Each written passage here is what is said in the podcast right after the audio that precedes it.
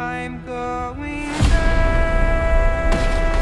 to see my father. We need to keep moving. Come on. I'm going. We can't possibly make it that way, man. You bloody insane.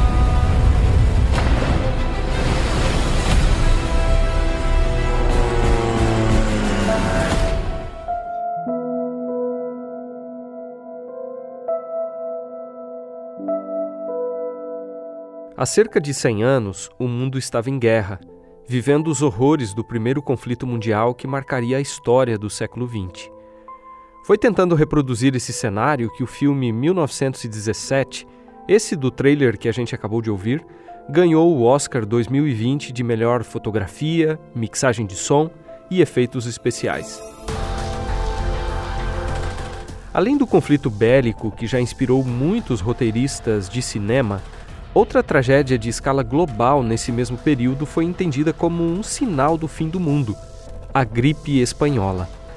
Falando a respeito disso em uma live no dia 2 de abril, o professor da Faculdade de Teologia do UNASP, Vanderlei Dornelles, disse o seguinte: Eu acredito que para quem vivia naquele contexto, no contexto da logo após a Primeira Guerra Mundial, ou no contexto ainda da guerra, e, e então ver é, tantos milhares, milhões de pessoas infectadas no mundo, sabendo notícias acerca disso, né, vendo o, é, o contexto de morte nas grandes cidades, especialmente, eu imagino que para essas pessoas naquele período foi é, este esse evento deve ter causado uma sensação de fim de mundo assim é, muito forte. Essa, que é considerada a mãe das pandemias modernas, matou cerca de 50 milhões de pessoas e infectou um quarto da humanidade na época. No Brasil, calcula-se que 35 mil pessoas tenham morrido dessa pandemia de H1N1. Estuve metido na gripe, e vi a gripe, e vi os entierros. O espanhol José Penha viu tudo isso e ainda viveu para enfrentar outra pandemia, a do novo coronavírus. Em um vídeo publicado pelo jornal El Mundo, no dia 22 de março, o homem de 105 anos de idade disse que, apesar do cenário caótico, ele também guardou lembranças positivas daquela época. Havia vários médicos, mas este era o que subia ao hospital gratis a ver os enfermos gratis. Era um homem elegante, vestido de negro, e que chegava e via los que estavam enfermos arriba gratis, não cobrava nada. Pegando carona nas memórias do seu José, hoje a gente faz uma viagem no tempo. Vamos voltar lá para 1918 e 1919 para entender como os adventistas interpretaram a gripe espanhola e se há semelhanças e diferenças com a resposta que a igreja tem dado agora à crise provocada pela Covid-19. O episódio também apresenta um panorama histórico mais amplo de como os cristãos em geral reagiram às epidemias ao longo de dois mil anos, além de falar sobre as oportunidades missionárias no contexto da crise sanitária atual. Eu sou Márcio Tonetti e te convido então a entrar comigo no túnel do tempo. Bom, entre as pandemias da gripe espanhola e da Covid-19, nós temos cerca de 100 anos de distância. E apesar de a gente estar tratando de duas crises relacionadas à saúde pública, o contexto histórico em que elas ocorreram foi diferente, e a interpretação que se deu a esses eventos também. Quem teve o interesse de comparar os discursos da revista Adventista sobre as duas pandemias foi o pastor Alan Novaes, que é doutor em Ciências da Religião, professor da Faculdade de Teologia do UNASP e também pró-reitor de pesquisa dessa instituição. A pesquisa do Alain resultou num artigo que ele está submetendo para publicação numa revista acadêmica internacional. Então eu começo perguntando, Alain, como você comparou o discurso da revista Adventista nesses dois momentos, né? E o que constatou? Ao fazer uma análise de conteúdo e uma análise temática das edições da Revista Adventista, que na época se chamava Revista Mensal, de 1918 a 1920, que tratavam do tema gripe espanhola, e ao fazer uma análise das edições de março, abril é, e maio da Revista Adventista em 2020 sobre Covid-19, eu procurei nesse estudo fazer uma comparação entre os tipos de discurso e as ênfases é, nessa diferença de 100 anos entre as revistas, sobre como os relatos missionários, as notícias dos adventistas nessas duas é, épocas é, se aproximavam ou se diferenciavam em relação à natureza e à causa que eles atribuíam à pandemia, seja a gripe espanhola ou a Covid, e que tipo de atitude religiosa eh, se recomendava para os seus membros. Então, nas edições de 1918, 1919 e 1920 que falavam sobre gripe espanhola, eu constatei que a pandemia era considerada como uma ação divina, um ato de Deus contra a rebeldia é, da humanidade, que transgredia né, os Dez Mandamentos e que transgredia as leis de saúde. Ah, alguns dos discursos também traziam a ideia de que era ação de Satanás como um agente do grande conflito, prejudicando a humanidade, trazendo moléstia à humanidade. E alguns textos também é, associavam a pandemia da gripe espanhola com juízos e pragas do Apocalipse. Então, esses, essas três, esses três tipos de discurso que eu encontrei em relatos missionários e em notícias é, de 100 anos atrás, na revista mensal, atualmente revista adventista, mostram uma leitura muito escatológica e muito doutrinária é, da crise pandêmica que se vivia naquela época. Se tratava essa pandemia é, como um sinal apocalíptico, né, do tempo do fim, e também como uma oportunidade evangelística para pregar o evangelho a uma sociedade muito vulnerável. É, se via muito pouco é, ou quase nada, eu, eu constatei, é, de um olhar sobre a pandemia como crise sanitária, como uma epidemia com problemas sociais, econômicos. E o discurso que você identificou em relação à Covid-19 foi nessa mesma direção ou não?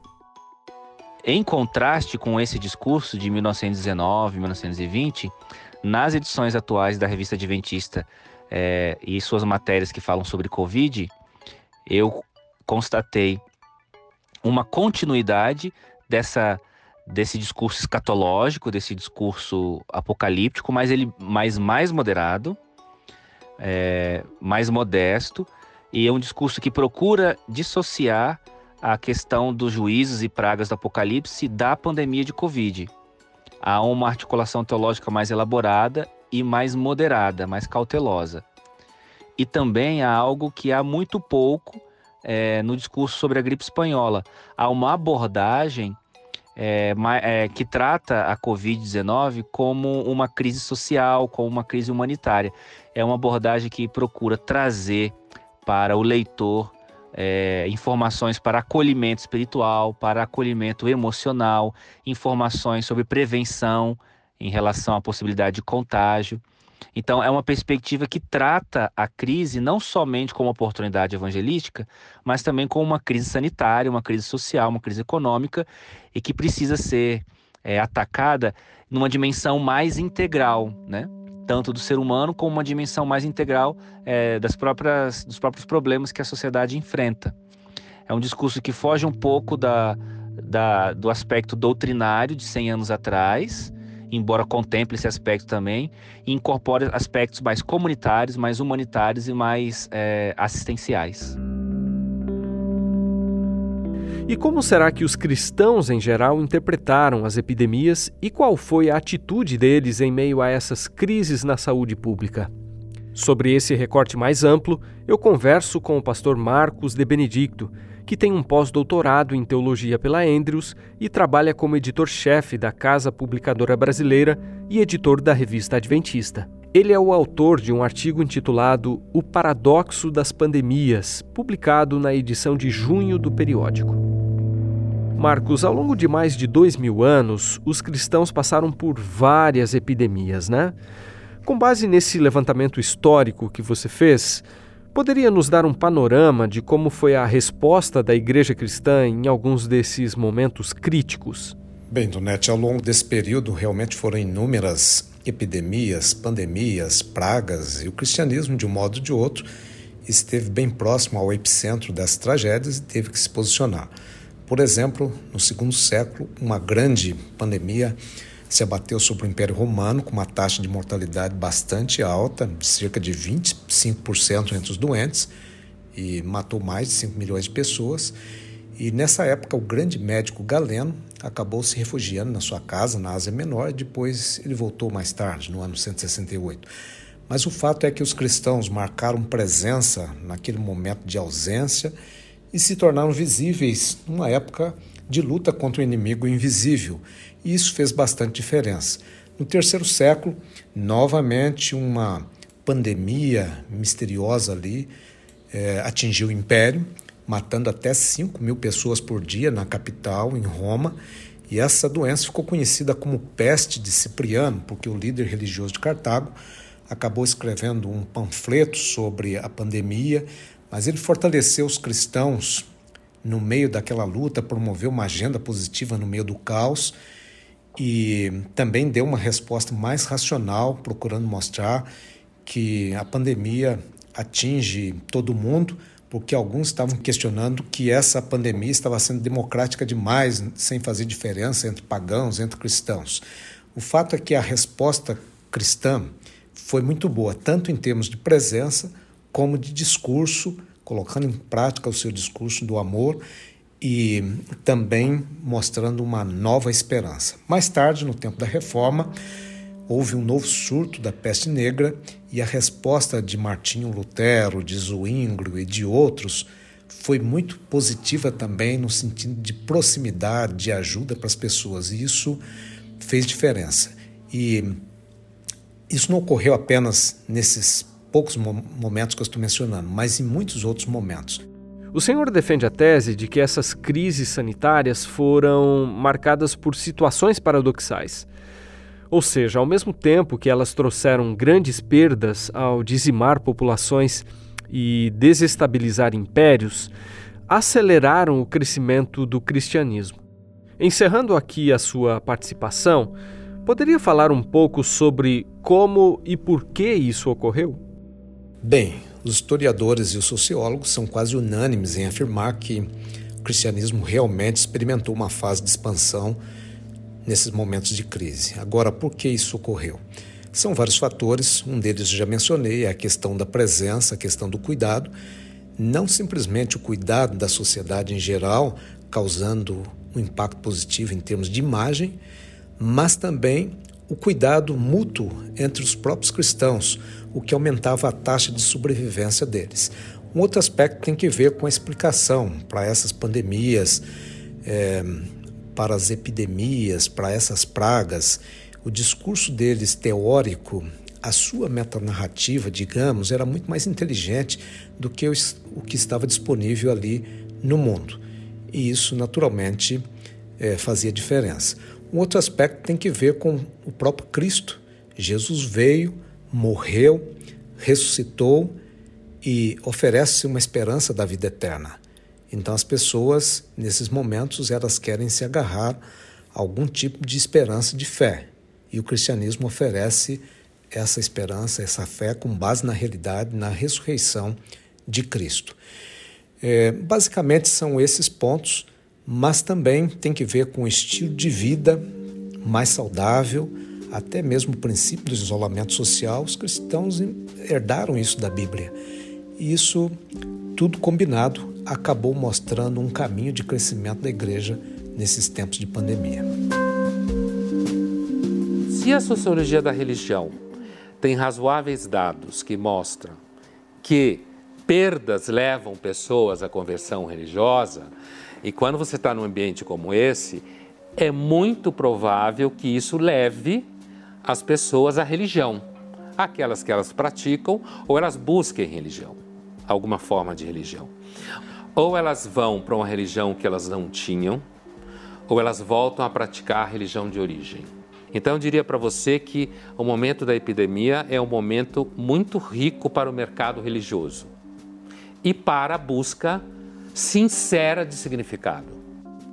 E se o mercado religioso está em alta ou a busca sincera pela fé é algo que se observa mais facilmente em períodos de crise, como disse o filósofo Luiz Felipe Pondé nessa entrevista à CNN Brasil, em 25 de abril, nada melhor do que conversar com alguém que estuda missiologia, a área da teologia que procura entender como pregar o evangelho nos mais diversos contextos culturais.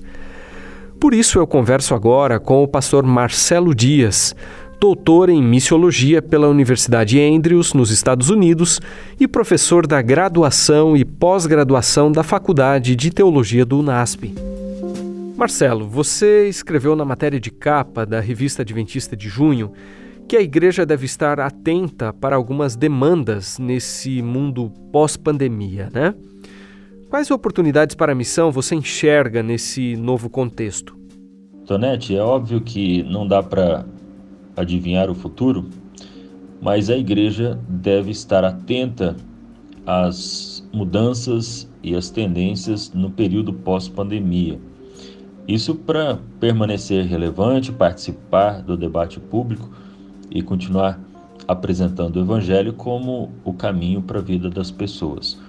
Dentro dessa visão, no texto da revista Adventista, eu apresento seis demandas para esse olhar atento da igreja.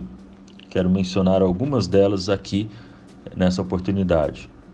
Eu começaria falando sobre a questão do afeto, intimidade e os relacionamentos próximos. A quarentena fez com que as pessoas passassem tempo, mais tempo junto dos da sua família, do núcleo familiar, e isso revelou o lado positivo e o negativo. A igreja certamente tem muito a contribuir na formação da família, na melhora desses relacionamentos, e essa se torna, portanto, uma oportunidade no pós-pandemia. Também a mobilização em termos de solidariedade é, e para com os mais vulneráveis foi um outro ponto importante nesse período de pandemia. Isso faz muito parte da identidade do cristão e é importante que permaneça nesse nível alto de engajamento com aqueles que estão ao redor é, da igreja.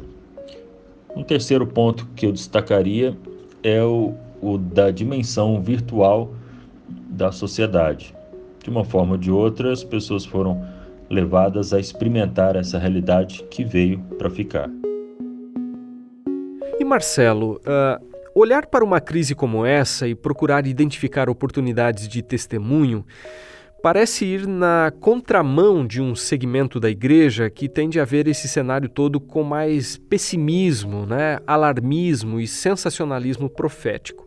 When I talk to my pastors, um, I hear some disturbing uh, uh, uh, stories from church members that are falling into an apocalyptic, like in an apocalyptic fever, you know. Um, and and this is something that sometimes, I mean, bothers me a bit because we tend, especially as Adventists, a bit uh, to this understanding of um, instead of focusing on people, of, of transmitting hope, of being being there, uh, serving the people, seeing a need to be with the people. We are speculating about the timeline to the to the end. We are in an apocalyptic fever. Essa fala que acabamos de ouvir do pastor Stefan Sieg, presidente da Igreja Adventista para a Suíça, numa webconferência sobre o futuro da missão adventista, veiculada no dia 16 de maio, vai na direção de entender que a prioridade agora não seria especular quanto à timeline do tempo do fim, mas servir as pessoas, atender suas necessidades e comunicar esperança para hoje. Marcelo, você que já vem de uma família tradicional adventista, faz parte inclusive da terceira geração de pastores dela, já deve ter observado muitas agitações na igreja por causa de eventos né, que são interpretados como o sinal do fim. Como então nutrir uma expectativa escatológica equilibrada que não resulte em fuga ou alienação, mas sim em engajamento missionário? Sim, Tonete, eu acredito que é possível desenvolver esse tipo de visão em momentos como estes. Inclusive na história a gente tem exemplos que comprovam isso. O que acontece é que as pessoas ficam tão preocupadas com o que está acontecendo e tentando alinhar esses eventos numa visão que existe pré-estabelecida é, sobre como e quando as coisas têm que acontecer, inclusive eventos que não são tão, tão claros e que elas se esquecem de continuar é, se engajando no mundo, dando seu testemunho para as pessoas ao seu redor, servindo e, e acabam se alienando. Ou então desenvolvem um posicionamento alarmista, onde estão sempre é, com medo daquilo que vai acontecer. Às vezes isso chega até a gerar algum tipo de atividade, de, de missão, mas com motivações muito erradas. A urgência sempre fez parte da visão adventista desde o princípio, mas o alarmismo é uma motivação temporária, muito utilitarista e que certamente vai passar assim que esse momento passar. Então, esse não é o ideal. A visão equilibrada é quando a escatologia e a missiologia andam juntos e a nossa visão sobre os eventos finais fazem com que a gente aproveite essa compreensão para gerar reflexão, reavivamento e mobilização. É, mas ao mesmo tempo que alguns têm perdido foco com especulações sobre o fim do mundo, há quem também veja essa crise como o sinal para sair das grandes cidades. Durante a pandemia do novo coronavírus, a divisão euroasiática, sede continental da Igreja Adventista na Rússia, chegou a votar uma declaração em resposta a um grupo que perguntava se era hora de deixar as metrópoles para viver no campo. Esse, aliás, é um tema que esteve em disputa desde os primórdios da denominação, que nasceu em um contexto rural nos Estados Unidos do século XIX, mas com o passar do tempo se tornou majoritariamente urbana. Bem, o Wendel Lima, que produz esse podcast comigo e que você já ouviu em outros episódios, pesquisou esse tema em sua dissertação de mestrado, defendida em março. Wendel, é bom ter a sua participação hoje também como entrevistado, né? Eu queria introduzir sua participação aqui com a seguinte questão. Como você enxerga essa tensão ao longo da história da Igreja Adventista? E qual seria uma chave, vamos dizer assim, para interpretar essa ambivalência nos escritos de Ellen White entre o ideal de vida no campo e a urgência da missão nas cidades? Pois é, Tonete, hoje eu estou aqui do outro lado, né, sendo entrevistado, mas é bom, é bacana a gente poder falar da nossa pesquisa. Então, na minha proposta de pesquisa de dissertação, aí de mestrado, é, eu procurei entender um pouquinho essa tensão histórica é, campo-cidade no Adventismo e percebi o seguinte, que assim como havia no pensamento protestante do fim do século XIX e começo do século XX nos Estados Unidos, Ellen White representa um pouco essa ambivalência né, em relação às cidades, porque era, era uma América que estava se urbanizando. Então houve reação, resistência, muita desigualdade social, um processo é, é, muito complicado né, de adaptação ao contexto urbano. Então a gente percebe reação de líderes religiosos nessa direção.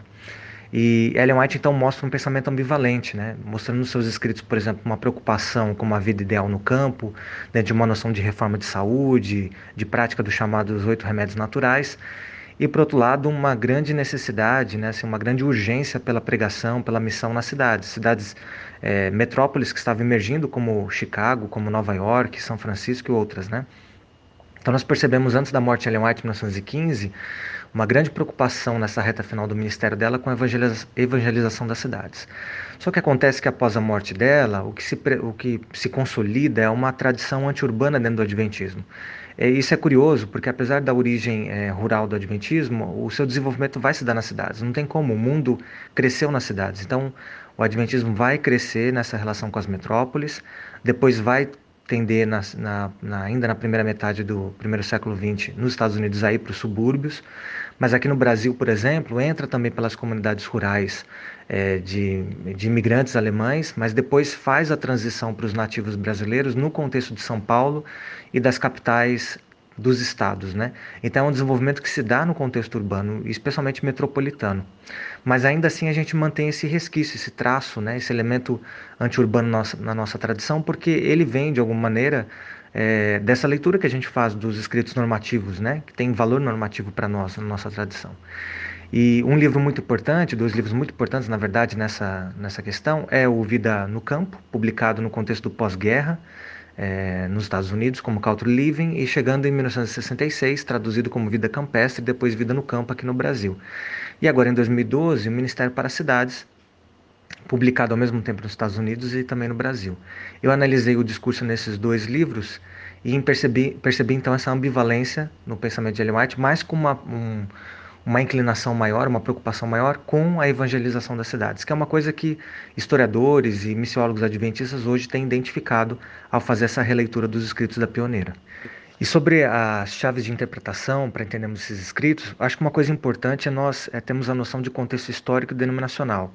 Né? Então a gente está falando aí, quando estamos falando dessa tensão histórica no Adventismo, estamos falando de várias temporalidades. Então nós estamos falando de uma época em que esses textos foram produzidos, fim do século XIX, começo do século XX.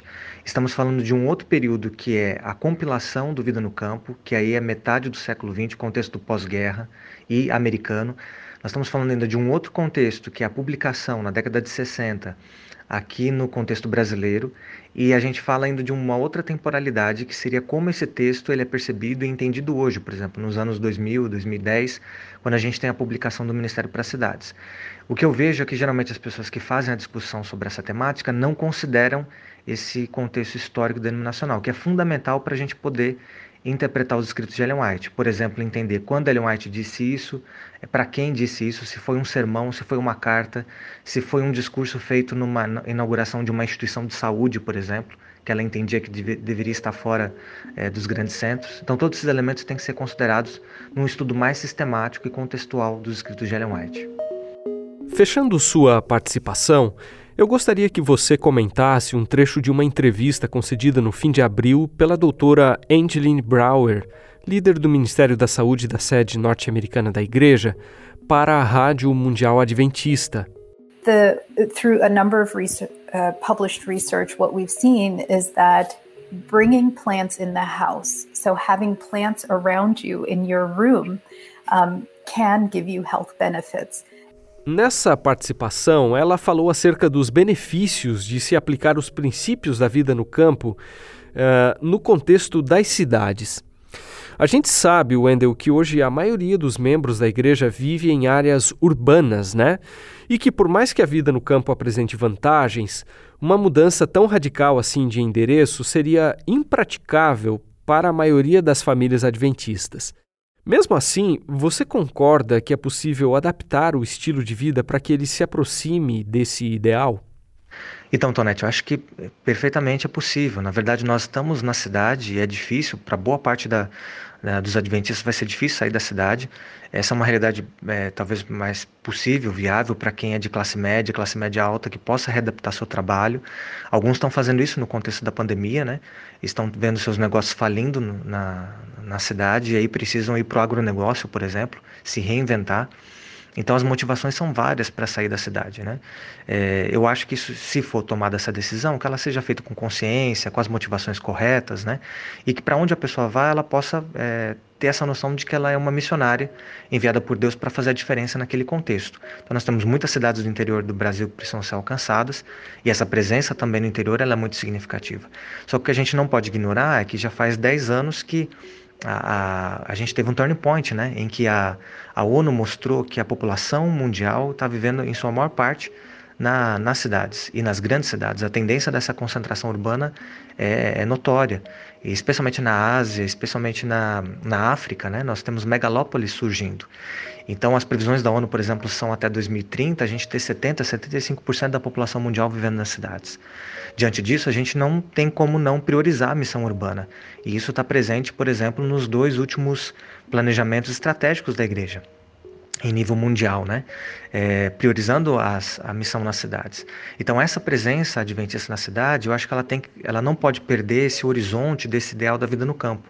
Apesar de nós não irmos para lá, dificilmente, a não ser no contexto futuro de perseguição, conforme prevê a interpretação adventista, enquanto nós estivermos na cidade, que a nossa postura seja uma postura é, de apresentar um modelo alternativo de vida que seja melhor, seja nos hábitos de saúde, seja na questão de uma vida mais simples, então aí a, alinhada, por exemplo, com a noção de sustentabilidade, seja com a guarda do sábado, que é um símbolo de resistência ao consumismo, ao trabalho incessante, né, como se nós fôssemos máquinas. Então, um jeito de humanizar a vida na cidade é a guarda do sábado. E a gente percebe que, por exemplo, todas as discussões hoje de urbanismo é, que tem no Brasil e fora do Brasil, elas estão na direção de pensar uma cidade mais voltada para as pessoas, uma cidade mais inteligente, sustentável, caminhável, numa melhor integração é, com o meio ambiente. Então parece-me que toda essa pauta que nós temos hoje para discussão é, urbana, ela tem muitos pontos de conexão com a mensagem adventista. E a nossa presença na cidade, seja por meio do discurso ou da nossa ação, pode ser algo favorável né, para essa agenda e, ao mesmo tempo, um testemunho de um reino de Deus que a gente acredita que de alguma maneira já está disponível, já está entre nós, mas que vai ser implementado muito em breve. Wendel, muito obrigado pela sua participação. Eu aproveito, aliás, para lembrar que a gente disponibilizou na descrição do episódio o link para uma conversa em que você explica melhor sua pesquisa acerca desse assunto. Lá, o nosso ouvinte também encontra as outras referências que foram citadas ao longo do podcast, incluindo o caminho para você baixar a edição de junho da revista Adventista. E para quem ainda não se inscreveu em nosso canal do Spotify e do YouTube para receber as notificações dos novos episódios, a gente reforça o convite. O episódio de hoje teve roteiro de Márcio Tonetti e Wendel Lima, edição de som de Wagner Zil e direção de jornalismo de Marcos de Benedicto. Eu fico por aqui. Até a próxima semana.